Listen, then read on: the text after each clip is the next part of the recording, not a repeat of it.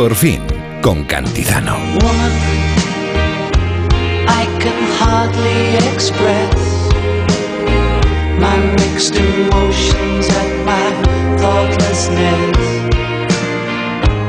After all, I'm forever in your debt. And woman, I will try to express. El amor, el desamor, la pasión, el sexo, la entrega, el abandono, la pérdida. Puede ser que las vidas azarosas, disolutas, divertidas de los grandes genios de la historia marcaran sus creaciones artísticas. Bueno, qué debate, ¿eh? John Lennon eh, utilizó a las mujeres que pasaron por su vida como fuente de inspiración para sus canciones. Frida Kahlo plasmó en sus cuatro sus propias emociones amorosas y, y también las pérdidas. Virginia Woolf escribió sus mejores novelas gracias a la apasionada historia de amor con Vita, su amante. Literatos, pintores, actores, músicos, escultores, más de 70 creadores de distintas disciplinas desfilan por el libro Lo que la primavera hace con los cerezos. ¡Ay! ¡Qué bonito! ¿Te gusta? Poema 14. Ah. Menuda. que te digan eso ¿eh? Yo quiero hacer contigo lo que la primavera hace con los cerezos. Bueno, Marta Robles, que es la autora de este, de este libro, con este título, bucea en las profundidades del alma de Gil de Viedma, Tchaikovsky, Víctor Hugo, Marilyn, Picasso, Lorca, Dalí, Dickens, y nos sumerge en sus tumultuosas vidas marcadas eh, por episodios tan intensos como, en algunas ocasiones, muy destructivos, pero muy destructivos, pero que también generaron eh, grandes obras. Marta Robles, buenos días. Buenos días. Eh, bueno, es que el amor, el desamor y la pérdida eh, son absolutamente inspiradores. En realidad yo siempre pienso y, creo, el otro día estaba recordando lo que escribió Patrick Suskin, eh, que en la literatura y en la vida solamente hay dos grandes temas, que son el amor y la muerte. Y si me apuras, solo hay uno, porque en realidad la muerte la tememos profundamente, pero es solamente porque nos separa de nuestros seres queridos o porque nos, nos dejan ellos, ¿no? Entonces, al final, el gran tema es el amor. Incluso cuando hablamos ¿Pero se puede crear sin amor? se puede crear sin amor. Eh, yo creo que no se puede ni vivir sin amor. Sin amor. Sin, eh, eh, quiero decir que es que la creación, sí que es cierto que hay, hay los que defienden que el amor te, te atonta mucho, ¿no? por ejemplo, mm, mm, Ortega siempre decía que era ese estado de imbecilidad transitoria y los griegos, que yo hago una reflexión al final del libro, no, no, tenían en muy alta estima el amor de pareja entre hombres y mujeres porque, porque claro, había una desigualdad entre unos y otros. Las mujeres decentes estaban encerradas en sus casas y los hombres mm, departían con otros hombres o eh, con etairas, ¿no? O con, o con, las otras prostitutas, pero, pero nunca con las mujeres decentes. Entonces la relación de amistad entre hombres, que a veces incluía sexo, estaba mucho mejor vista porque era relación de igualdad, de igual a igual. Y la otra como que les, les perturbaba mucho, ¿no? no eso, eso como que no, no les venía bien. Hay gente que dice que eh, el amor no te, no te ayuda a crear porque cuando estás feliz estás muy tonto pero eh, yo no lo creo. Yo, yo creo que es verdad que, el impulso sexual, como decía Freud, también es fuente de inspiración, es ese momento eh, que es muy parecido al propio impulso de buscar alimento, de satisfacción de la primera necesidad básica. Pero eh, que eh, al final el amor ataca a cabeza, corazón y cuerpo, no solamente al cuerpo, y puede resultar, eso lo decía Voltaire, y, podía, y puede resultar eh, mucho más inspirador. Y además, para que hablemos de desamor, tiene que haber habido un amor, con lo cual siempre estamos girando sobre el mismo eje. Bueno, es una cuestión eterna, ¿no? ¿Qué es más fructífero? El, el, amor, la pasión, el sexo, la armonía o todo lo contrario? El dolor, la angustia, el no ser correspondido. Yo te digo que tengo una cantidad de atormentados ahí extraordinarios, pero, pero precisamente he elegido ese último verso del poema 14 de los 20 poemas de mm. amor y una canción desesperada de Neruda, porque creo que es el símbolo del buen amor y nos es tan difícil a todos amar bien, es que es muy difícil amar bien. Eh, amar bien es exactamente esa esencia, querer sacar lo mejor del otro. Y el amor, aunque pensemos, primero hay tantos amores como miradas, y aunque pensemos que, que es siempre muy bonito y muy bueno y muy extraordinario, pues lo vivimos en primera persona. Muchas veces se vuelve posesivo, se vuelve egoísta, eh, queremos además que el otro reaccione como nosotros porque hemos hecho una especie de cristalización del amor, de lo que decía Stendhal, o sea, un espejismo que construimos sobre el otro y queremos que actúe como, como a nosotros nos parece oportuno. Pero hay muchos eh, artistas atormentados eh, y, verdaderamente extraordinarios. Y tenemos de todo, tenemos hasta asesinos, ¿no? Sí, de todos los mencionados en, tu libro, ¿quién es el, el más, el que ha sufrido más, el más, el, que ha sentido mayor dolor? Eh, siendo amado o, queriendo amar. Me lo pones difícil. Frida Kahlo sufrió muchísimo por, eh, por tantas circunstancias. Frida Kahlo tenía polio, como mm. sabéis, de muy niña y después tuvo un accidente brutal que le atravesó la, la, barra de un omnibus, eh, la vagina. Bueno, estuvo, tuvo que estar en horizontal durante muchísimo tiempo. Su madre le puso un espejo en, en, el techo para que ella pudiera pintarse a sí misma, tuviera conciencia de quién era y al mismo tiempo pudiera pintarse. Y, bueno, conoció al elefante, a Diego Rivera, y a partir de ese momento tuvieron una relación muy tumultuosa, llena de traiciones, que ella fue poniendo en sus, eh, sus cuadros, sobre todo una, la mayor de todas, la que más le agobió, que fue la que, la que tuvo el, pintor con su hermana pequeña, con Cristina, que era su confidente y su amiga, y claro, mm, eh, hizo un cuadro muy bonito en el que se apuñalaba a, a ella, él apuñalaba a ella. Y, es muy, que se llama Los Piquetitos. Y es curioso porque, por ejemplo, todos los eh, las pérdidas de sus hijos, ella trató de ser madre en varias ocasiones y tuvo abortos porque su cuerpo no los aguantaba, también eh, eh, acabaron siendo unos cuadros muy extraordinarios. ¿no? Pero ¿quién ha sido el más atormentado? Si ves la vida de Salgari, que es muy desconocida, la vida de Salgari es, muy desconocida y es, y es verdaderamente apasionante y es un tipo que, que, todos pensamos, para empezar fue una, una vida no se movió del lugar en el que casi. Prácticamente no se movió del lugar en el que había estado. Él, el capitán Salgari, nunca eh, visitó todos esos lugares exóticos, ni conoció a esas mujeres fascinantes, ni, ni, mantuvo ninguna relación con piratas, ni con nada que se le pareciera. Él, eh, su fuente de inspiración fueron las bibliotecas, era un grandísimo lector, mm. eh, y desde luego, bueno, pues el exceso también, vivió una vida muy excesiva y se enamoró de una actriz de teatro que se llamaba Aida, la ella le, llamaba Aida en honor a, Verdi, tuvieron una vida muy complicada, se, cambiaban de casa, pero siempre en el mismo entorno con sus hijos, porque no tenían dinero. Él escribía pero a destajo, escribía, escribía, escribía, escribía, tenía cientos de miles, millones de lectores en todo el mundo, pero los editores no le daban lo suyo. Mm. Y entonces eh, hubo un momento que ya en medio de la desesperación, ella acabó volviéndose loca y cometía muchos excesos los dos, ¿no? Y cuando, cuando se volvió loca la metieron en un manicomio y él no le pudo ni pagar un manicomio que no fuera del Estado. Y en esa desesperación, a esa familia, que, una familia con muy mala suerte, luego los hijos mm. también... Eh, murieron, se suicidaron, tal, tremendo, pues él se marchó al monte y, se suicidó pero se suicidó de una manera terrorífica. Ni siquiera para, para esa ocasión eh, tuvo un arma de rango como la del capitán que él pretendía ser. Se suicidó con una navaja de afeitar, se hizo la araquini con una navaja de afeitar, se, eh, se sacó todos los, intestinos mm. y luego se, se, cortó las, las carótidas para evitar mm. eh, fallar.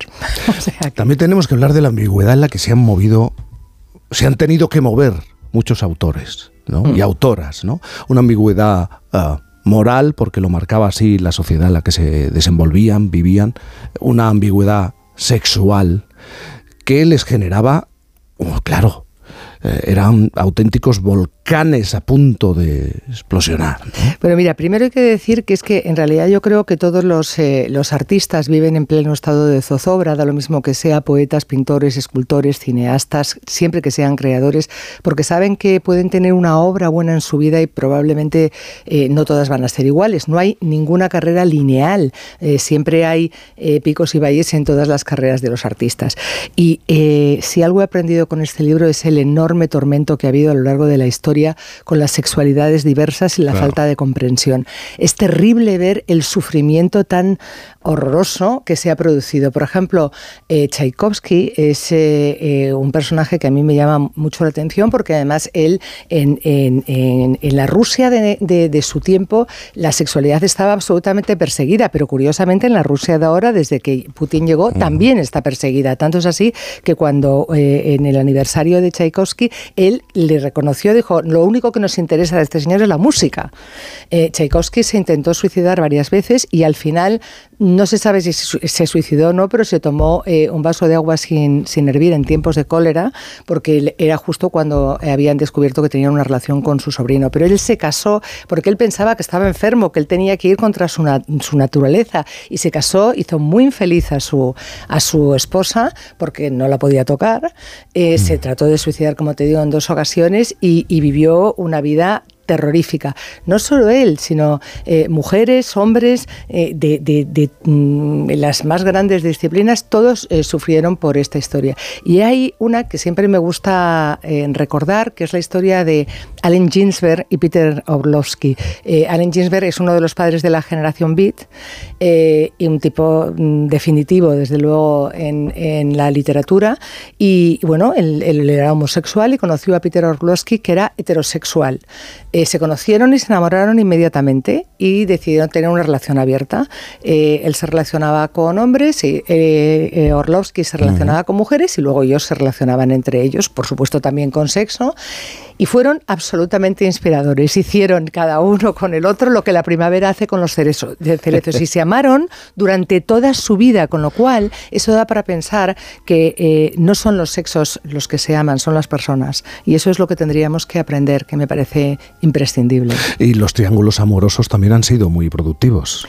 También han sido productivos en, realidad. Placenteros para algunos de ellos o algunas, pero muy productivos. Bueno, eh, eh, mira, por ejemplo, el de Anais Nin, eh, Henry Miller y Jones Mansfield, sobre todo fue muy placentero para, para la propia Anais Nin, que fue la que engañó a todos. yo siempre digo que en los, en los triángulos nunca se entera todo el mundo de todo, ¿no? O sea, primero Henry Miller se fue a París, Henry Miller ya había empezado a tener una carrera consolidada en, en Estados Unidos, pero él quería algo más quería que le, que le consideraran de otro modo y como escribía de sexo, pues al final le apartaban, ¿no? Se fue a París, conoció a Anaïs Nin eh, y tuvo una relación con ella, se acostaban justo en la habitación del lado del marido, el marido no se enteraba de nada, de pronto la mujer de Henry Miller, que estaba en Estados Unidos, fue a París eh, y a Anaïs Nin también le gustó ella, entonces tuvo una relación con ella de la que no se enteraba ni el marido ni el, ni el propio Henry Miller, con lo cual ahí fue un batiburrillo eh, extraordinario, pero de ahí salió el gran eh, escritor eh, que, era él y por supuesto también ella. O sea que, y todo lo que les pasaba al final acababa en, su obra. Así es que eh, el amor, el desamor y la pérdida son muy inspiradores. Que por cierto, eso no, significa que los artistas luego se vayan a volver buenas personas, ¿eh? ni por crear, ni por ser genios, ni por amar o desamar. Los hay muy malos, muy malos, muy perros. que no aprenden, porque mira, leyendo en la prensa dominical, a Marta hoy, que dice, oye, pero es que esto no se lo contaron a la Preisler antes de... Antes de... ¿Pero qué hacía Marito? ¿Eh? Marito Llosa, ¿qué hacía? En, ¿No? En la tía Julia. La tía Julia y el escribidor. Un gran conquistador, eh, claro. Pero eh, no es que sea un gran conquistador, es que si tú revisas la obra de Vargas Llosa, tiene tanto, tanto de todo lo que él ha vivido y amado y, que, lo raro sería que no hubiera contado. Pero, claro. pero fíjate, los don Juanes tienen, han tenido siempre muy buena prensa, por así decirlo. Mm, no es el caso de ellas. ellas, mujeres fatales, pues nunca fueron analizadas. Claro, es que yo tengo aquí don Juanes. Mm. Pero, pero, pero, te quiero decir que en realidad eh, eh, los que aman o desaman, yo, yo fíjate que a, Mario Vargas Llosa no sé si le pondría en la categoría de Don Juan o le pondría en la categoría de promiscuo. ahí lo dejo, ahí lo dejo, ahí lo dejo. Pero que, que, puede, que puede tener algo que ver, pero no es, no es, eh, no es exacto, ¿no? o jugar en, los, en las dos divisiones, puede ser.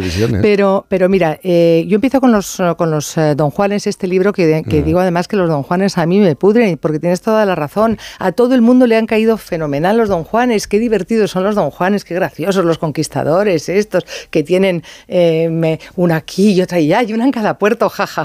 Ja, ja. Son, y además son eh, mujeriegos. La palabra hombreriega no existe. ¿eh? Yo lo tengo que decir. Bueno, el caso es que eh, eh, parecía que ahora, en el siglo XXI, con el Me Too, los don Juanes pues tendrían que estar pasados de moda. Pero siempre te encuentras un montón de amigas que de pronto dicen, a mí es que me encantan los malotes, me encantan los canallas. Y es que es una cosa aterradora. A mí me pudren los malotes y me pudren los canallas, me pudren los que dicen estas cosas y, y, además me parece muy peligroso, muy peligroso ese rollito de que te gusten tanto los malotes. Yo creo que tiene que ver con la, esa especie de capacidad de abnegación que nos han inoculado a las mujeres durante siglos y que nos hace pensar que es que mm, vamos a redimir al, al, al de al lado o que incluso lo podemos cambiar. Y ahí sí que me pongo seria porque eso muchas veces es el germen de el maltrato. Eso hace que muchas mujeres aguanten muchas cosas. No, no, si ya verás cómo lo cambio, ya verás. Pues no, no se cambia ni a los perros, ni a los gatos, ni a los don Juanes. No se cambia absolutamente a nadie. Y en el caso de las mujeres fatales, es que es algo muy diferente. Las mujeres fatales eh, nunca han ido a coleccionar víctimas y a poner muescas en el revólver. Lo que pasa es que las mujeres fatales se saltaban las normas establecidas. Las mujeres fatales eh, eh, amaban a quien les daba la gana, cuando les daba la gana y como les daba la gana. Y entonces, claro, son malísimas desde el principio de los tiempos. Fíjate la malvadísima Eva que le dio una manzana a Adán. Pues, ¿pero quién se la comió? Se la comió Adán, ¿no? Pues oye. Pues era idiota. Oye, pues como Pedro Sánchez, si tiene responsabilidad en la ley del solo sí es sí, pues que la reconozca, ¿no? Digo yo. Vamos, no sé. Bueno, estás, hablando de los don Juanes y las mujeres fatales, pero por suerte hemos evolucionado, ¿no? Hoy en día, y no pasa nada. Hay mujeres que sí coleccionan también eh, y se hacen la. Eh, marcan. Este, yo, es este, que creo que no pasa nada. Es que creo que las, las eh, a las mujeres no les interesa tanto coleccionar como ser libres. O sea, yo creo que cuando, cuando las mujeres fatales eh, han sido llamadas mujeres fatales, que da igual, que han sido todas, ¿eh? o sea, todas las mujeres, las amazonas, las arpías, las, todas, todas, todas, todas, todas aparecían como mujeres fatales porque eran mujeres libres. Y no hay nada que le haya dado más miedo a los hombres mm. eh, a lo largo de la historia de la humanidad que está escrita en base a la desigualdad entre los hombres y las mujeres, y esto es así, que, que una mujer de pronto decidiera saltar las normas y fuera libre. Entonces, yo creo que las mujeres no tenemos esa necesidad o esa mm, voluntad de, hacer muescas, de, tener, de mm. poner muescas en el, en el revólver. ¿no? Y luego lo curioso es que los hombres eh, eh, que han creado el mito de Don Juan a lo largo de la historia han ido creando los Don Juanes a su imagen y semejanza. Entonces, eh, cada Don Juan, pues por ejemplo, el, el, creador del mito de Don Juan es un, es un clérigo, es Fray Gabriel Gabriel Tellez, que es mm. Tirso de Molina. Y entonces, claro, eh, al don Juan lo quema en las llamas del infierno. Pero ¿qué pasa con Zorrilla? Que él tenía una mujer a la que le ponía cuernos, luego se iba con uno, y luego se iba con otra, y luego con otra, y con otra, y con otra. Pues, pues que, que, hace que su doña Inés lo redima del pecado. Eh, ¿qué, ¿qué, pasa con el don Juan, por ejemplo, de Byron? Byron tenía 250 conquistas, era un tipo que, que, vamos, no paraba, no paraba. Bueno, pues él eh, construye un don Juan que es casi como una señorita ingenua, que es que no puede decir que no es que Ay, capaz de decir que no pobre, entonces se deja seducir. Entonces es muy gracioso cómo la, la, mentalidad masculina es que yo creo que es diferente. Si es que eh, no tenemos que ser eh, iguales, tenemos que tener los mismos derechos y las mismas oportunidades, pero no tenemos que ser iguales a que no. No, no, estoy, con ella, pero es que eh, eh, además en, otra cosa, que es que Virginia Woolf, que le has dicho antes, ¿no? Le, hemos mencionado, ha salido aquí. Eh, bueno, pues ella sí creo que tenía una conversación bastante abierta, ¿no? De, sus intenciones, de las cosas que, ella quería hacer con su marido, con su padre, empezando por su padre, ¿no? Todo empezó con su, con su padre, con, con la facilidad que le daban ¿no? A, abrirse al mundo de su, a su forma. Pero lo de Vita es una historia extraordinaria. Mm. Vita Sackville. Eh, eh, eh, bueno, Virginia Woolf tiene una historia terrorífica. ¿eh? Virginia Woolf tiene una historia tremenda porque ella fue abusada por parte de, sus dos hermanos en la niñez y precisamente por eso yo creo que, que tenía ese rechazo al, al contacto masculino. Virginia Woolf no era una mujer perfecta, era una mujer de su tiempo, antisemita, curiosamente, mm. aunque se casó con un judío en realidad es que eh, hay que concluir que en aquella época eh, y antes de Hitler eh, el, antisemitismo era bastante habitual. Bueno, el caso es que Virginia Woolf mm, se casó pero no tuvo relaciones sexuales con su marido y, aparte tenía muchísimos problemas, una depresión brutal que fue la que le llevó al final a suicidarse mm. también. Pero tuvo una relación extraordinaria con Vita Sackville, que era otra escritora, pero no tenía nada que ver, era como mucho más frívola. Eh, sus grandes novelas, de verdad, eh, tienen que ver con, con, Vita Sackville y con esa liberación también de, su propia sexualidad. ¿no?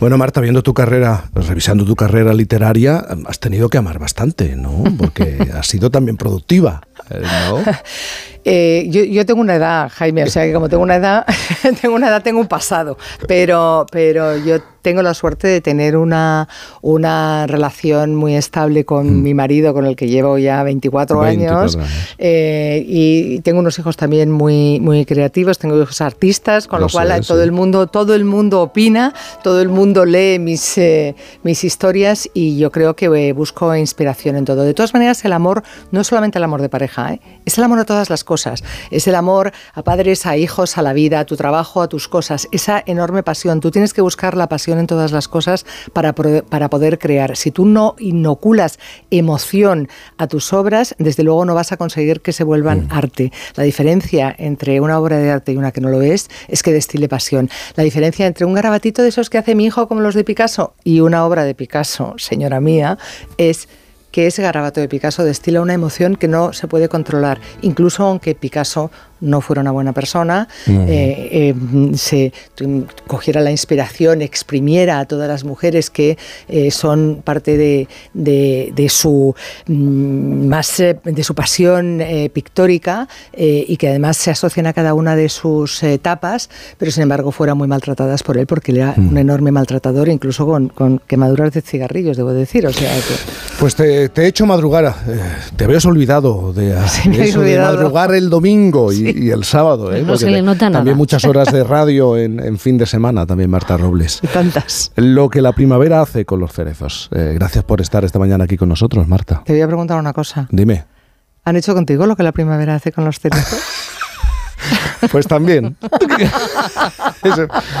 oye, que soy humano, no soy un robot. Es que un beso enorme, Marta. Otro para ti, muchas gracias.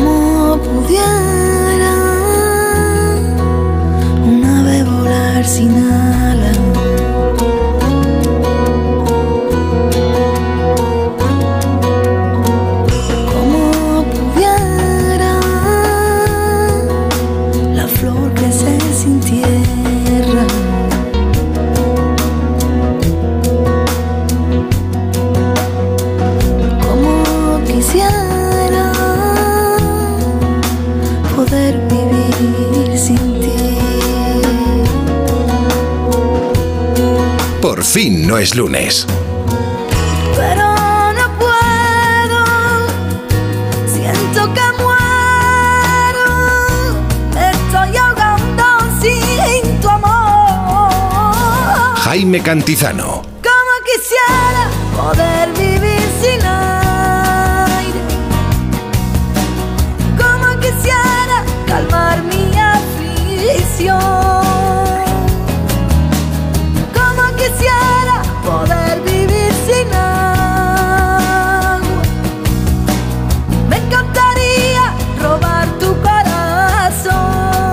Onda Cero.